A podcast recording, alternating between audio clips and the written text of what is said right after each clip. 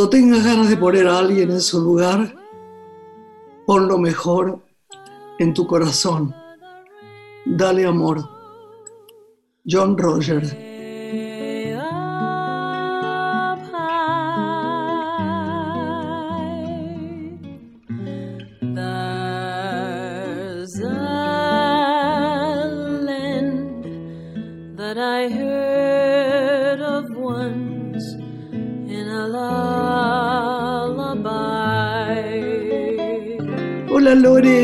Noches. Hola Grace, buenas noches. Un saludo para todos. Hola mi amor, ¿cómo va? Muy bien, ¿vos? Días difíciles esto, para decir la verdad, como contamos siempre, cosas que nos gustan en este programa, porque nos dejan, si no, no lo haríamos, decir lo que sentimos, lo que pensamos. Le pedimos a la gente, ¿qué te parece, Lore, también?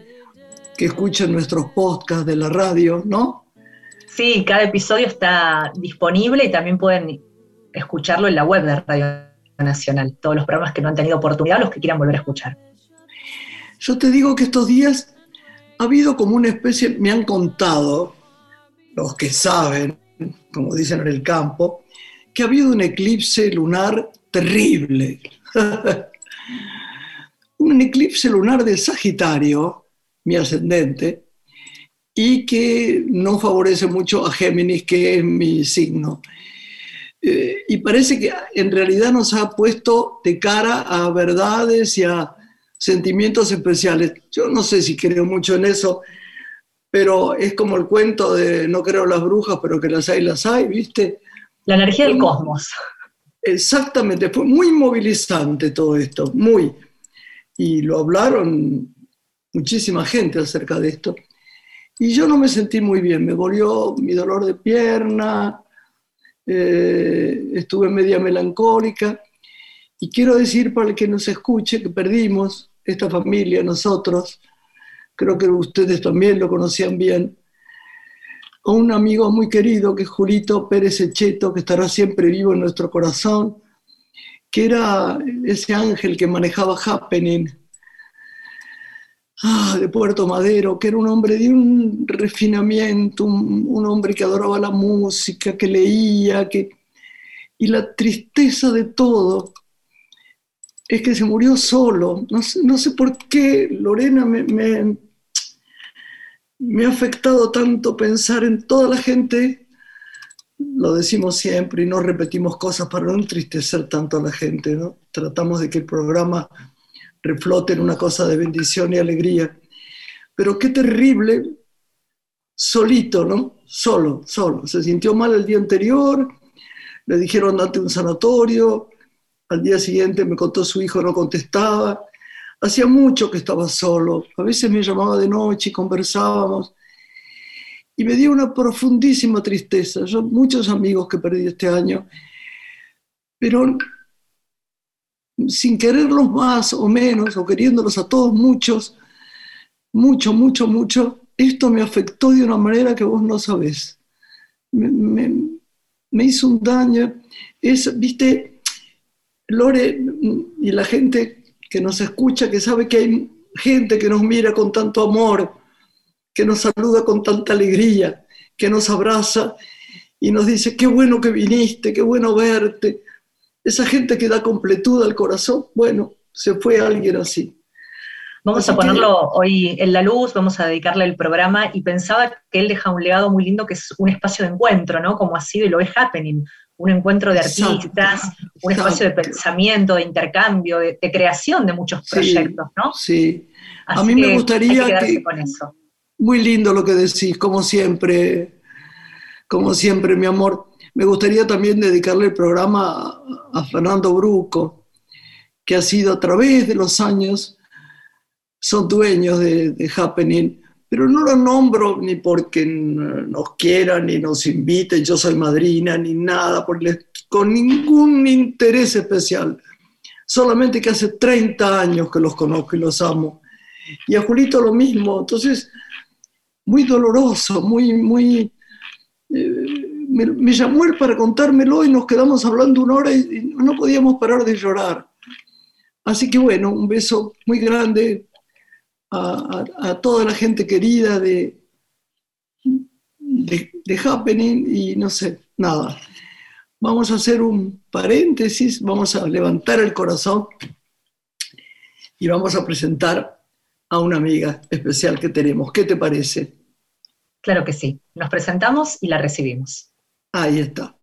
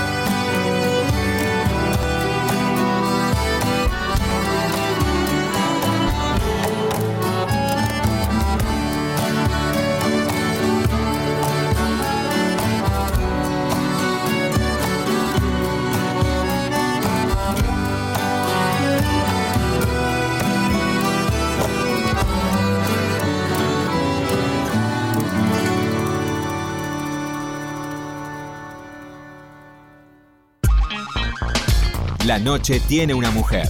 Graciela Borges en la radio pública.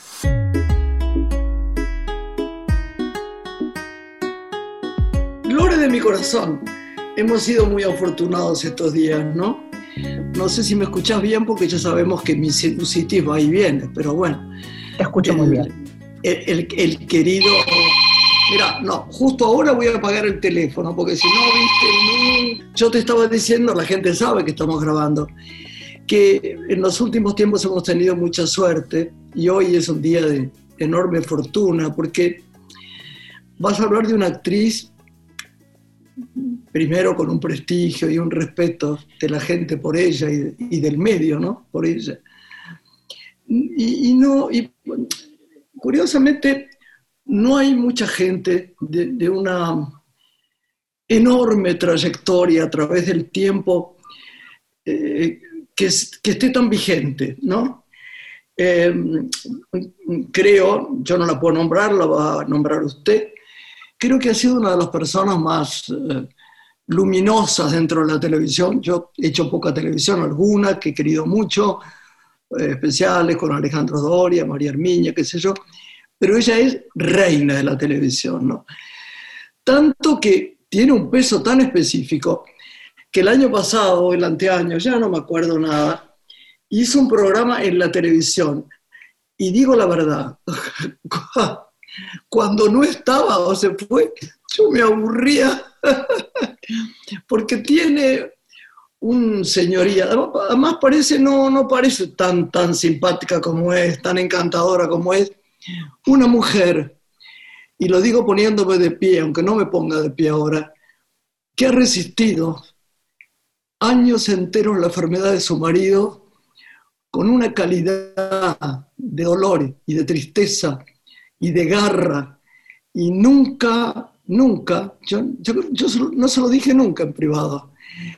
Cuando uno padece mucho, ¿no? Este Lorena tiene como el cimbronazo de contarle a los demás y decir, bueno, me pasó esto. Yo en épocas pasadas con, con Juan Manuel, con los accidentes, etcétera, me pasaba un poco eso, ¿no? Necesitaba el, que no se quedara nada adentro. Ella tiene una calidad, es una dama realmente y una actriz estupenda. Así que me da mucho gusto que aunque ladre el perro, a mi amiga, uh, uh, usted la presente. Recibirla es hoy una celebración, es una de las más destacadas actrices, como Graciela citaba, de teatro y televisión de nuestro país, quien ha participado en exitosos ciclos, películas, telenovelas argentinas que la han conducido a ser una de las figuras de nuestra cultura argentina, además muy querida por el público, que creo, recuperando el término que Graciela evocaba en la apertura, ha iluminado nuestro escenario cultural. Nora Carpena, muy bienvenida a Radio Nacional. Mirá mis perros, cómo ladran. Eh, mirá. Vos sabés que están haciendo un grito terrible. Bueno, y además se escapan, se escapan. Hola Norita, querida. ¿Cómo te va, Gra? ¿Qué decís? Yo tengo dos perros chicos que no ladran nunca, pero hoy sí han decidido ladrar, este, porque entra y sale gente.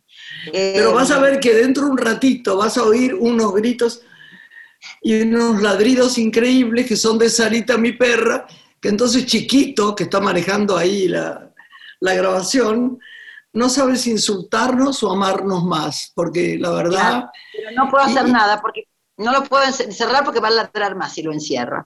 Este, bueno, gracias por la presentación, porque la verdad me, me no solo me enorgullece y uno, uno por eso por algo este, está en este medio y esa, se dedica al espectáculo, tiene esa vanidad que tenemos un poco todos los actores, que nos gusta que nos quieran y nos gusta que nos aplaudan. Por eso el aplauso es tan importante para nosotros, ¿no? Este, y me siento feliz de estar todavía vigente. En este momento, ustedes saben que los teatros están parados, no hay teatros en este momento, este, por, por esta terrible pandemia que tenemos, que tiene el mundo entero, que está azotando al mundo entero. Y este, yo tengo la suerte de estar haciendo radio. Y la radio es que no hay nada más lindo en el mundo. No nos, nada, el otro día yo lo dije, bueno, lo vengo diciendo, ustedes lo leen de vez en cuando. ¿Qué es la cosa que más feliz te hace? ¿El cine? No, lo que más me hace feliz es la radio. La radio es maravillosa. yo, radio. yo hago radioteatro. Estoy haciendo un poco estoy haciendo radioteatro, estoy haciendo una especie de homenaje, digamos, a Alberto Migré, este, que es una manera de, devolverle con cariño todo lo que él me dio a mí en mi profesión, ¿no es cierto? Y estamos trabajando con Víctor Agú. Este, a quien queremos mucho. Que vos querés mucho, y hay una amiga tuya que es Claudita Medic, que también lo quiere mucho. Claudita Medic, que la trabaja con nosotros, trabaja con nosotros trabaja con nosotros bastante, o sea, eh, había, había, hecho ya un ciclo con nosotros en Radio Provincia y ahora estuvo en la novela que terminamos hace poco y ahora me entra en la novela nueva también, así que a ella, la veo bastante seguido. Y es eh, Nori, Nori, Nori, perdón eh, que te interrumpa, te cuento algo. Ah. Con Migré en Radio Nacional, en esta radio, con Beban, hicimos teleteatro, lo pedimos y lo logramos. Qué lástima que no estuvimos juntos. Fue lindo, mira, tan lindo que cuando algunos capítulos la gente lo perdía, venía con casetitos para grabarlo. Claro. No, es una maravilla el teleteatro. Ahora está, ahora existe el postcats, que no sé muy bien qué es. ¿Qué te parece? Sí. Claro, que no, yo no sé muy bien usarlo, pero sé que existe.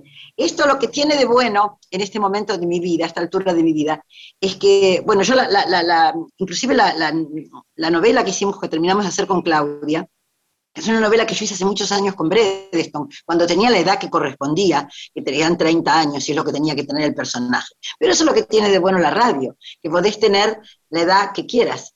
Alberto Miguel. Bueno, pero oíme también el teatro, ¿eh? Ojo. Sí, seguro. Seguro, pero más la radio. Porque en la radio, Vos, podés hacer. Alberto Miguel llamaba a la radio permiso para imaginar. Porque ella era, como, era como que le daba la posibilidad a que. El, Miguel siempre decía que el, radio escucha es coautor, coescenógrafo, coprotagonista, porque hace del personaje lo que él quiere. Porque yo te puedo contar a vos, yo te puedo decir a vos, Graciela es alta y rubia, pero va a ser tan alta como vos te la imagines y tan rubia como vos te la imagines. Claro, claro que sí. Por eso es coprotagonista, ¿no? a su vez el, radio escucha, como se decía antes, no sé cómo se dice ahora. Este, y nosotros estamos haciendo, bueno, hicimos este, una novela que todavía está en el aire, que es este, Inconquistable Corazón, en junio hacemos Mestiza, y ya estamos por empezar a grabar una tercera novela para julio, porque estamos adelantados por suerte, y este, una tercera novela que se llama eh, Ojos color azul miedo. Este, Ojos color azul miedo, que la voy a hacer con mi querida amiga Marta González, que va a estar como invitada en la... Ay, la queremos tanto. ¿Sabés quién está feliz con hacerlo? Que la otra noche me llamó y mm. me lo contó y me mandó fotos y me encantó Cecilia Roth. Ah, y vos sabés que he descubierto la maravilla que es el radioteatro. Ah, sí, y, y, de verdad es tan lindo, tan, la radio es tan emocionante, ¿no? Tan vital. tan... Nosotros, nosotros en realidad estamos haciendo folletín. Claro, que es lo que nos gusta. Y sí. Con continuidad, de lunes a viernes, el culebrón, bien culebrón, bien migré. bueno, pero este, eso hay que hacer. Que yo creo que fue un poco lo que a mí me parece, Graciela, que se perdió en radio, en perdón, en televisión. Perdimos la esencia del culebrón. Nos metimos de pronto a hacer muy bien hecho, ¿eh? muy bien hecho, cosas que desde luego los canales hacen muy bien, pero esa cosa del, del folletín, hizo que la gente se refugiara en las novelas turcas o en las novelas mexicanas en su tenés momento. Razón, tenés razón. Nosotros hicimos al contrario, hicimos teleteatros, acá se hicieron teleteatros, a lo mejor de otro nivel, si querés, menos popular. Por eso se perdió, se perdió. Ese folletín no se hizo más. ese folletín que hacía Celia Alcántara, el que hacía cuando hacía simplemente María o Rosa de Lejos, que fue lo, es lo mismo, o, lo que hizo Alberto Migré, o lo que hizo menos, mucho menos Abel Santa Cruz. Todos esos autores se han ido perdiendo. De hecho, Víctor Agú, que es quien, quien, quien toma la posta de este, de este proyecto, cuando nosotros se lo llevamos a Fabiana Segovia y al Gallego Llorente, que son de Radio del Plata, este, que, son, que lo estamos haciendo, y ellos aceptan esta propuesta. Víctor Agú, este, que siempre heredó toda la obra de Alberto Migré, trata de mantener el, espíritu de Migré. Eso es lo más Pero sabes que es, es un, se hace de determinada manera y no se puede fallar. No es naturalista. ¿Entendés? Eso es maravilloso. Es un folletín. Mira que en televisión he visto eh, ¿Quién era eh, la actriz mexicana esta que, la, pequeñita, ¿cómo se llama? Verónica, Castro, Verónica, Verónica, Hizo una cosa de la Casa de las Flores, no, no se llamaba así, bueno, algo parecido. Algo así, sí, sí, sí. bueno, lo hizo maravillosamente ah, y era un folletín filmado. Pero perfecto. Ella hace como nadie el teleteatro. Y nosotros tratamos de revivir eso en radio de mantener el espíritu vivo de, eso. Y después hacemos, es media hora nada más, ¿eh? es de 12 a 12 y media de la noche. Y después hacemos un detrás de escena que a mí me emociona mucho hacerlo porque lo hago con, con una de mis hijas, con Lorena Breda que también estudió en el conservatorio, que es actriz, pero que después se dedicó a otra cosa, es counselor. Entonces tratamos de analizar los personajes, de hablar con los con los actores que trabajaron en el programa, de hacer distintas notas y de analizar el porqué de cada personaje. Como, este, este, agregado que, que dan de, esta media hora adicional que Sí. ¿Es que es una forma de renovar el género y acercarlo a las nuevas generaciones? ¿O ya el formato que... estás grabando es distinto al que hacían en esa época, cuando empezó el género? No, el, el, formato que hacemos es el radioteatro, radioteatro. Dura media hora, media hora, de lunes a viernes, con su corte comercial, por, supuesto, como tiene que tener, y después de eso termina el radioteatro. Y hacemos una charla entre mi hija Lorena Bredeston eh, eh, y yo, y hablamos de lo que salió al aire y explicamos algunas cosas y hacemos notas con los actores que están trabajando en esa novela. Y contamos anécdotas, anécdotas de, la novela. Eh, nosotros eh, no estamos, eh, por supuesto la novela la grabamos, porque no podemos hacerla en la radio, no podemos hacerla directamente en ese horario, obviamente. La grabamos y no la estamos grabando en la radio, la estamos grabando en la TILRA, Atilra es un sindicato, el sindicato de, la, lecheros, que está en la calle Hipólito Yrigoyen, que tienen un salón muy grande donde tienen como una especie de circuito cerrado también de televisión. Entonces, la radio consiguió, Fabiana Segovia, que es la directora de la radio, y Gallego Llorente, consiguieron que, eh, que, que, nos den ese salón, que al ser muy grande, este, Claudia Hay distanciamiento, micrófonos. Ahí tenemos, por ejemplo, nosotros pensamos que tenemos generalmente 10 micrófonos, porque las novelas de Migré, eh, hoy, hoy en día, serían difíciles de hacer porque todas tienen 30 personajes, es terrible la cantidad. Porque antes trabajaba mucha gente, gracias a Dios. Claro. ¿Me entendés? Entonces ahora Víctor tiene que achicar un poco los personajes por protocolo y por presupuesto porque las radios no tienen. Obvio, obvio, obvio. Y además Norita, Norita, a mí me gustaría, aparte de esto que nos estás desasnando, que nos encanta que nos cuentes para poder oírte todas las noches, todos los que quieran, que deben ser muchos, que nos cuentes un poco tu vida, que nos cuentes un poquito... Pregunta. madre fantástica, eh, no te has vuelto a casar marido divino. Te voy a contar algo de marido que yo no sé si vos sabés. A ver. Pregúntame qué, es, nadie sabe esto, ¿eh? La cosa más difícil que yo hice en mi vida.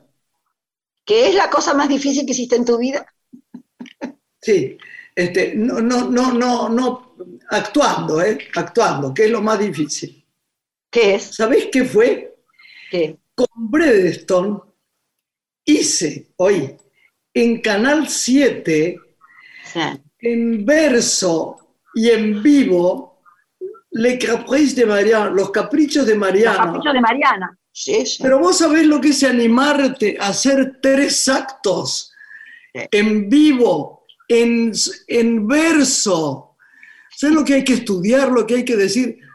Te juro que estoy segura que me salió horrible. Pero lo que fue tener que hacerlo fue la cosa más difícil de mi vida. Y él fue un compañero precioso.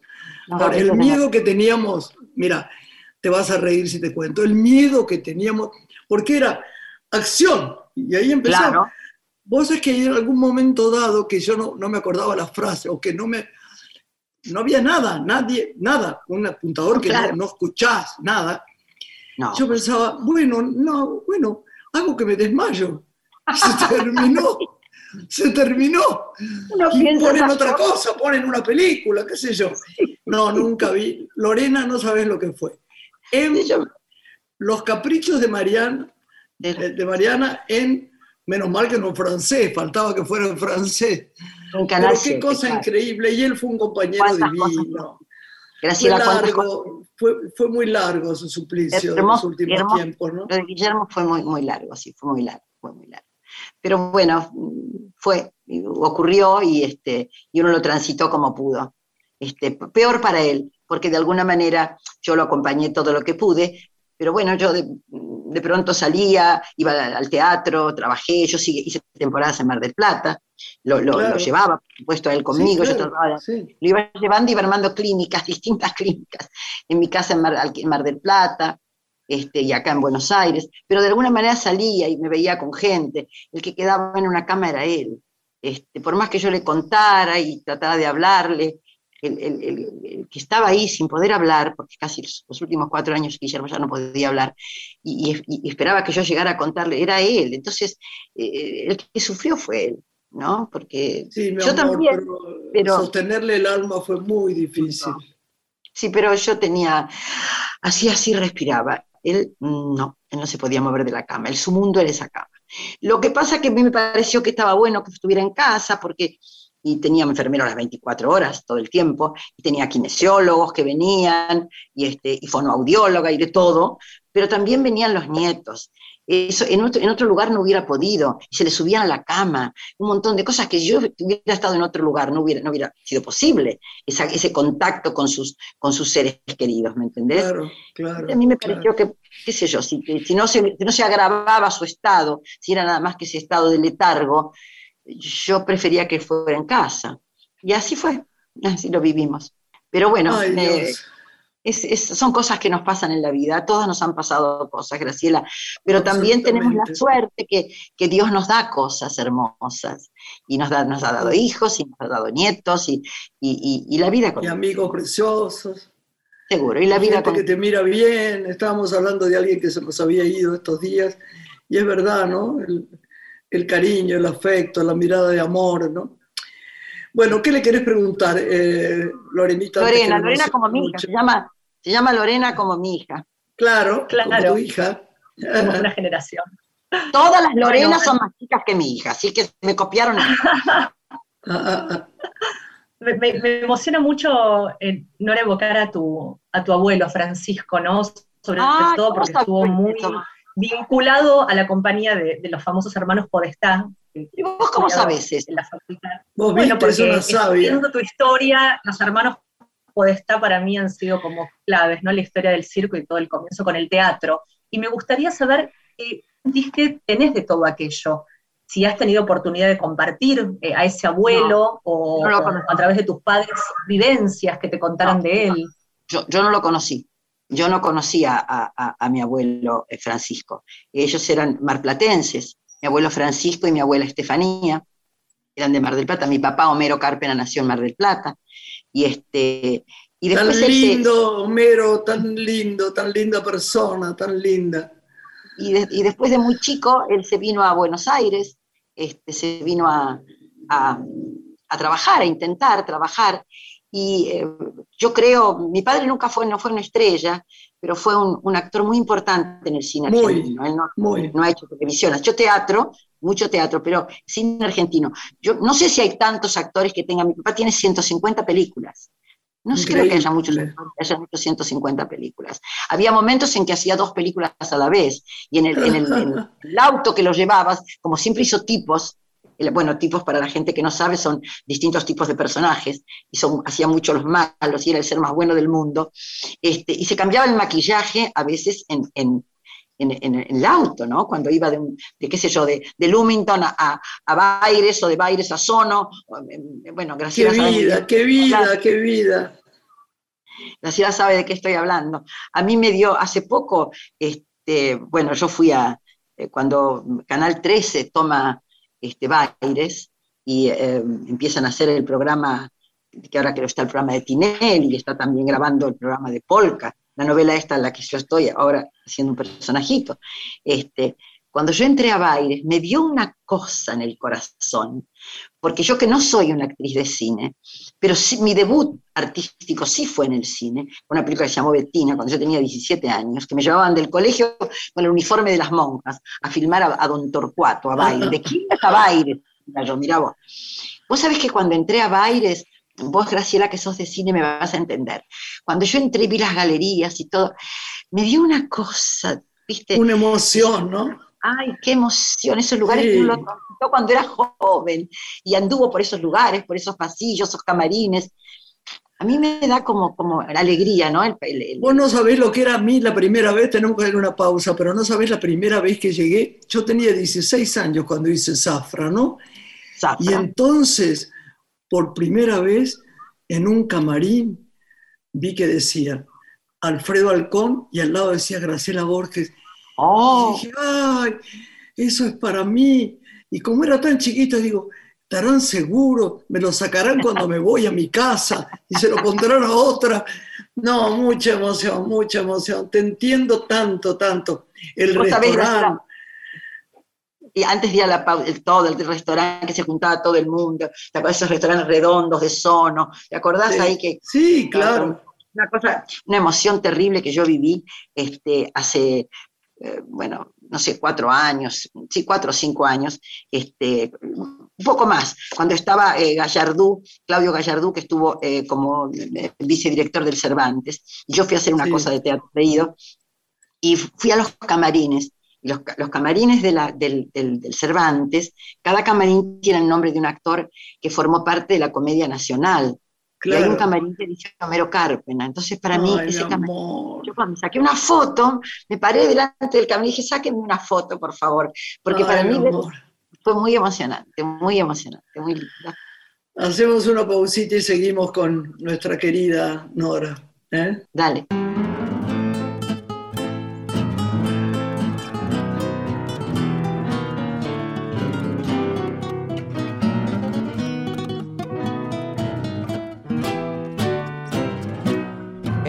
De atorrantes, rodeado de escaviadores un malevo sus amores, rememora antes. En tanto los musicantes pul, pulsando sus instrumentos, llenan de tristes acentos el fesca tan concurrido, donde chorros aguerridos tristes sueñan, tristes sueñan con el vento con tu pinta tan diquera me hice. Me hiciste tanto espamento, me laburaste de cuento como a un notario cualquiera y de la misma manera me hice. Me hiciste tirar la daga y, y pa' colmo de mi plaga yo pongué por tu cariño. Me engrupiste como un niño, pero esa deuda, pero esa deuda se paga como tu fin ya está escrito, fáciles de imaginar. Muy pronto irás a parar a manos de un compadrito y, y cuando ya esté marchito ese, ese cuerpo compadrón algún, algún oscuro chabón será el llamado a cargarte. Nadie quiere el estandarte si es lunga, si es lunga la procesión. ¡Qué tangazo! Graciela Borges es una mujer. Estás escuchando Una mujer con Graciela Borges.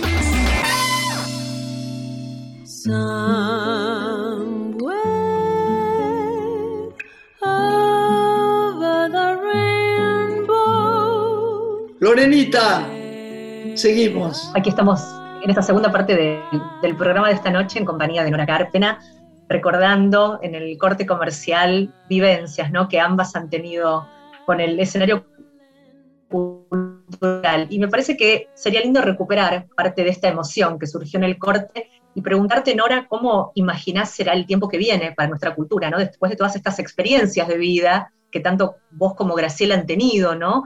De, compartir espacio de creación con tantos artistas, de viajar, de participar de festivales. ¿Imaginás el tiempo que vendrá?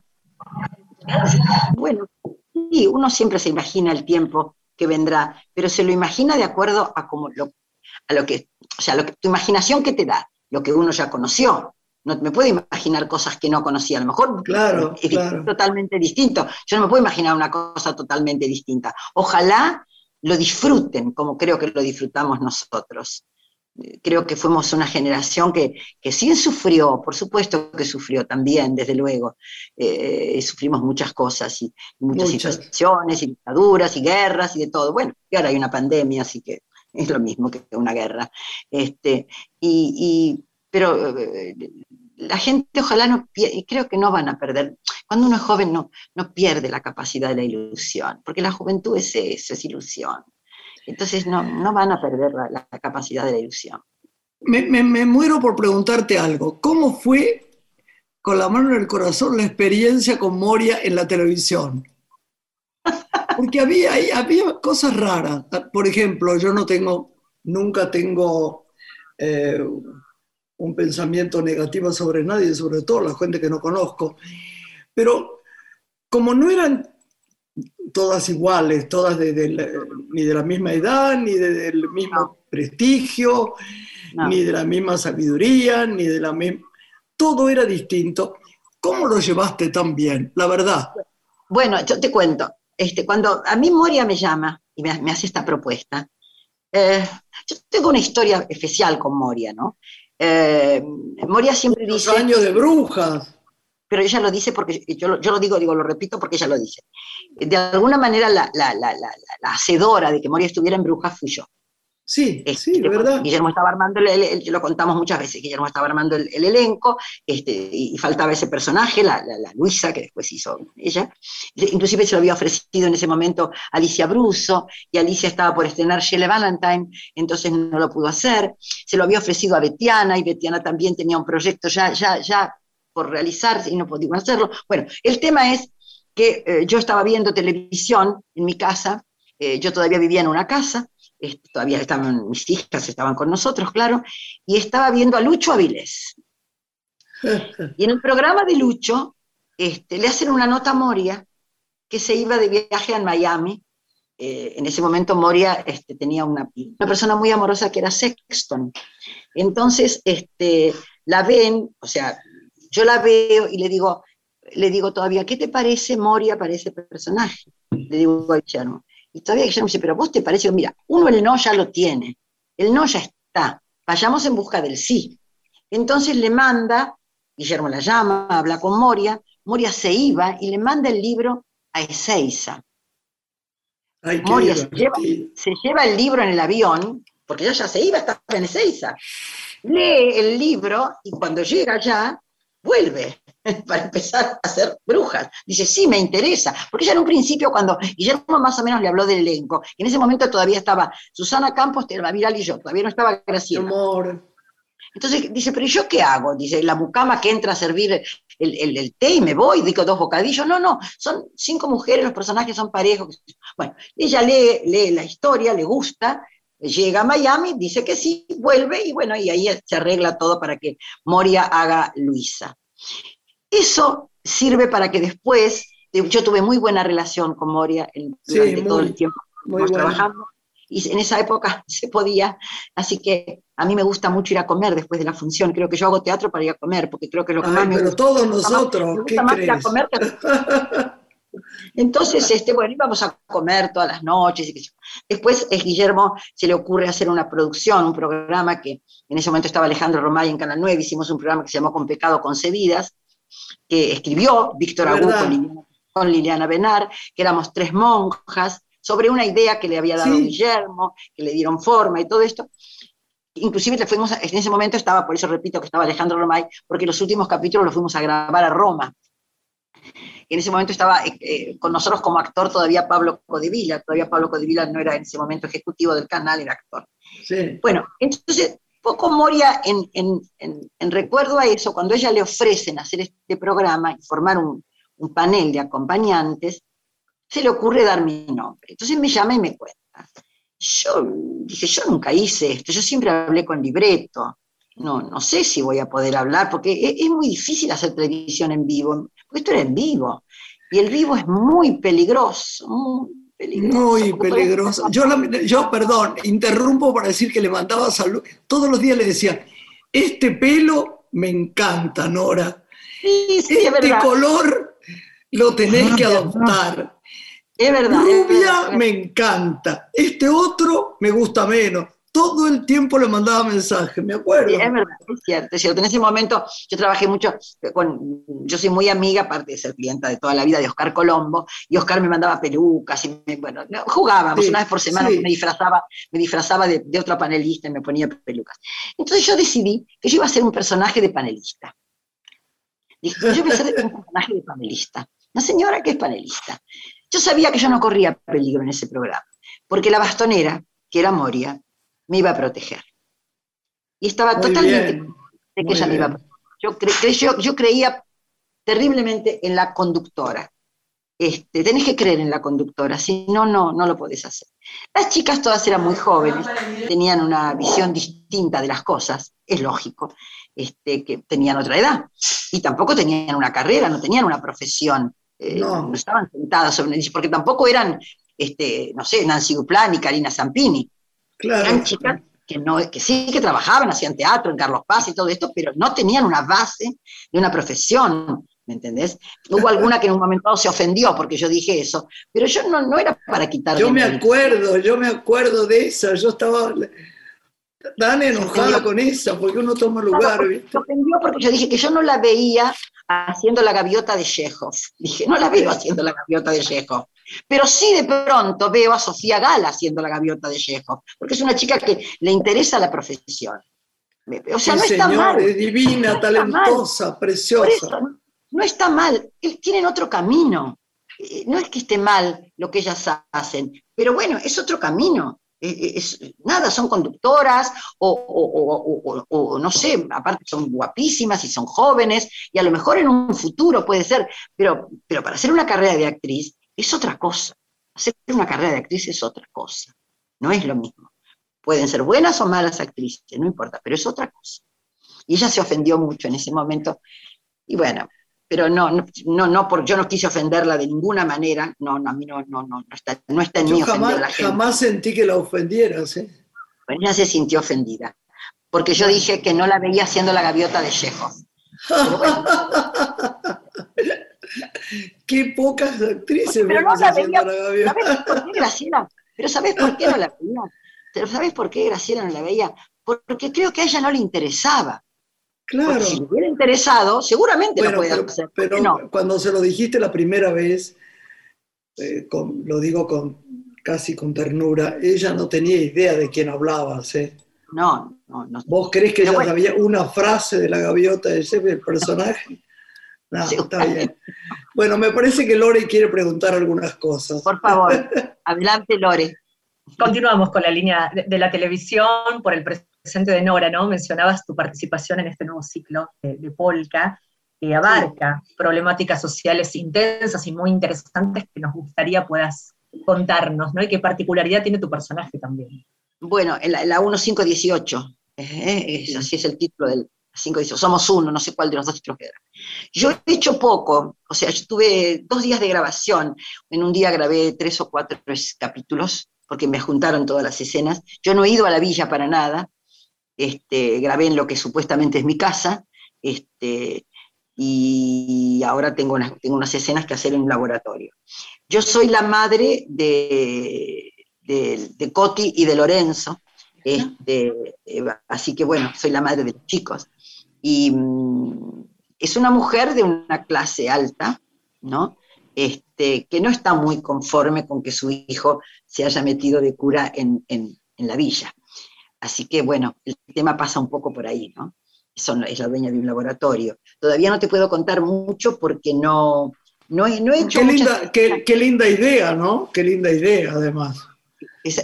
Uno piensa en tanta gente que conoció que ha estado en la villa y, claro, gente que uno honra que ha estado en la villa.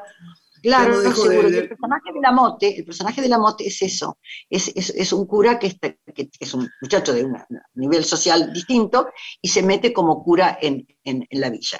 Eh, y mira, yo le dije a la Mote una cosa. Le dije que si, le dije, si yo fuera vos, escucharía a los Juan Carlos Molina, es un cura, trabaja con la gente de la villa, y es un que hace un programa de televisión, hace un programa de radio, perdón. Los domingos está en, y hay que escucharlo. Hay que escuchar los sermones del, padre Molina, del cura Molina, como a él le gusta que le digan. Yo no lo conozco, no sé ni qué cara tiene, eh, lo escucho nada más. Este, porque los sermones de los sermones de los domingos son tan son distintos a un sermón de una iglesia, porque tiene, están unidos a la vida cotidiana. Trae eh, el, amor de Jesús al hoy, al hoy, a lo que Absolutamente. Nos está Vos sabés que nosotros cuando éramos muy chicas, un grupo de amigas muy queridas, Julita Vergara, Malena Arriay, que se murió desgraciadamente hace unos días, muy poco tiempo, o dos meses, una cosa así. Éramos muy amigas de Carlos Mujica, tuvimos esa suerte.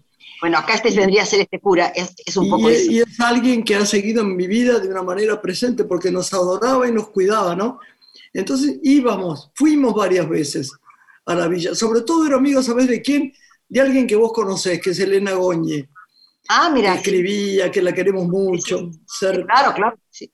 Amiga del alma. Y fue, era muy maravilloso ver todo. Bueno, este personaje que está haciendo la mote es un poco eso, es el cura Mujica.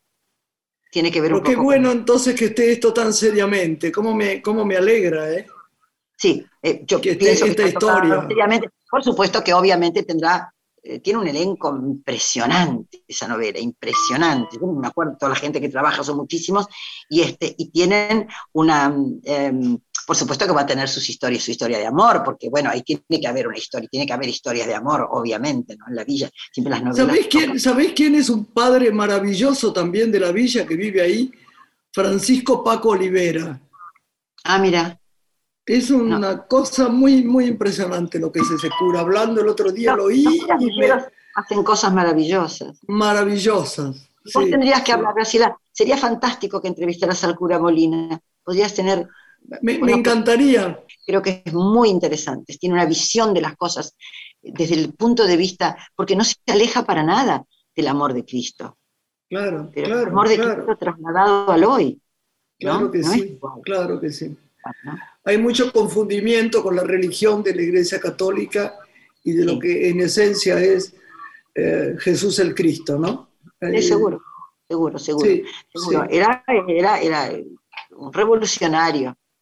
Sí, era un absolutamente. Era un revolucionario. Era un revolucionario, sí, sí. bueno, movió, molestó porque movía multitudes de la manera que las movía. claro. sin duda. Sí, la, espiritualidad, pensaba al escucharte tan necesaria, ¿no? En, espacios también como el de un barrio de emergencia, donde se contextualiza eh, esta serie, ¿no? Donde se atraviesan tantas problemáticas sociales, drogas, narcotráfico, peleas, diferencias de clase. es necesaria la figura, ¿no? Este, espiritual allí, para tratar de acompañar, de equilibrar, de acercar amor. Creo, creo por lo, por lo que yo he visto, eh, ahí hay un, primero hay un sacerdote que lo hace este, Calori, que bueno, este, este, sacerdote Calori, que es el más grande, fallece, y entra entonces este, este cura a, trabajar ahí, que es este, el cura Lorenzo, el cura Lorenzo se llama el personaje, este, que es el personaje de la muerte, que es mi hijo. Ah, mira. ¿Y qué otros proyectos han quedado guardados, Nora, más allá de esto que, bueno, se ha concretado? Digo, ¿hay algún proyecto que, más allá de la pandemia, después sientas que puede reactivarse? Mira, em, yo tengo en este momento, tengo el, teatro parado. Sabes que nosotros seguimos con, brujas, ¿no? Sí. brujas. Si Dios quiere y si en algún momento los teatros vuelven a abrir sus puertas, quiere decir que la pandemia aflojó. Este, por eso, cuando afloje la pandemia, los teatros podrán abrir sus puertas.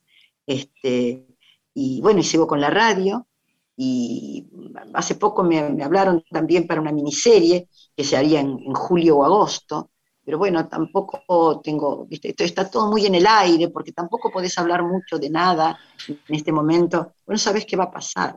Yo en principio tengo que darme la segunda dosis de la vacuna Sputnik. Este, y, a mí me, me truncó un viaje, inclusive porque yo terminé la temporada Estábamos haciendo con Arnaldo André Mentiras Inteligentes en Mar del Plata, antes de Brujas, por supuesto, y yo volví a terminar la temporada, la terminamos antes porque fue cuando se enfermó el chico Val, Fede Val, entonces tuvimos que terminar la temporada antes por la enfermedad de Federico, y cuando volvimos a Buenos Aires, yo me iba a ir unos días a, México, tenía planeado un viaje con mi amiga Ana Morón, un, viaje a México, este, y después veníamos y seguíamos con Mentiras Inteligentes. Y bueno, nada, vino la pandemia y no hubo viaje, se paró mentiras, después, bueno, yo retomé Brujas, Rottenberg, que es, es como mi angelito de la guarda, este, eh, se le ocurrió volver a reponer Brujas, eh, con las que estábamos, este, porque Susana no está más, bueno, no está físicamente, ¿no? Y, este, y Graciela Dufo, en principio iba a estar, pero Graciela tiene algunos problemitas de salud resistentes y con, mucha, con, mucha, lógica su hijo, que es médico, Federico, eh, le dijo, mira, mamá me parece que no, a vos no te conviene en este momento. Entonces no se animó, no se animó a estar en el proyecto. Está Telma, está Moria y estoy yo, y bueno, después está Sandra Mianovich y María Leal, que es un gusto trabajar con ellas porque son encantadoras. Son divinas. Vos sabés que yo me moría de ganas de ir y justo dije, claro. Ah, voy a ir uno de estos días. Era medio difícil porque yo estaba en Pilar, ¿sabés? ahorita no lo sabés porque... Entonces dije, voy, voy, voy. La semana que viene, y ahí em, empezó el tema de la pandemia, de, de, la cosa fuerte de no salir, de no, que no haya teatro, que no haya nada.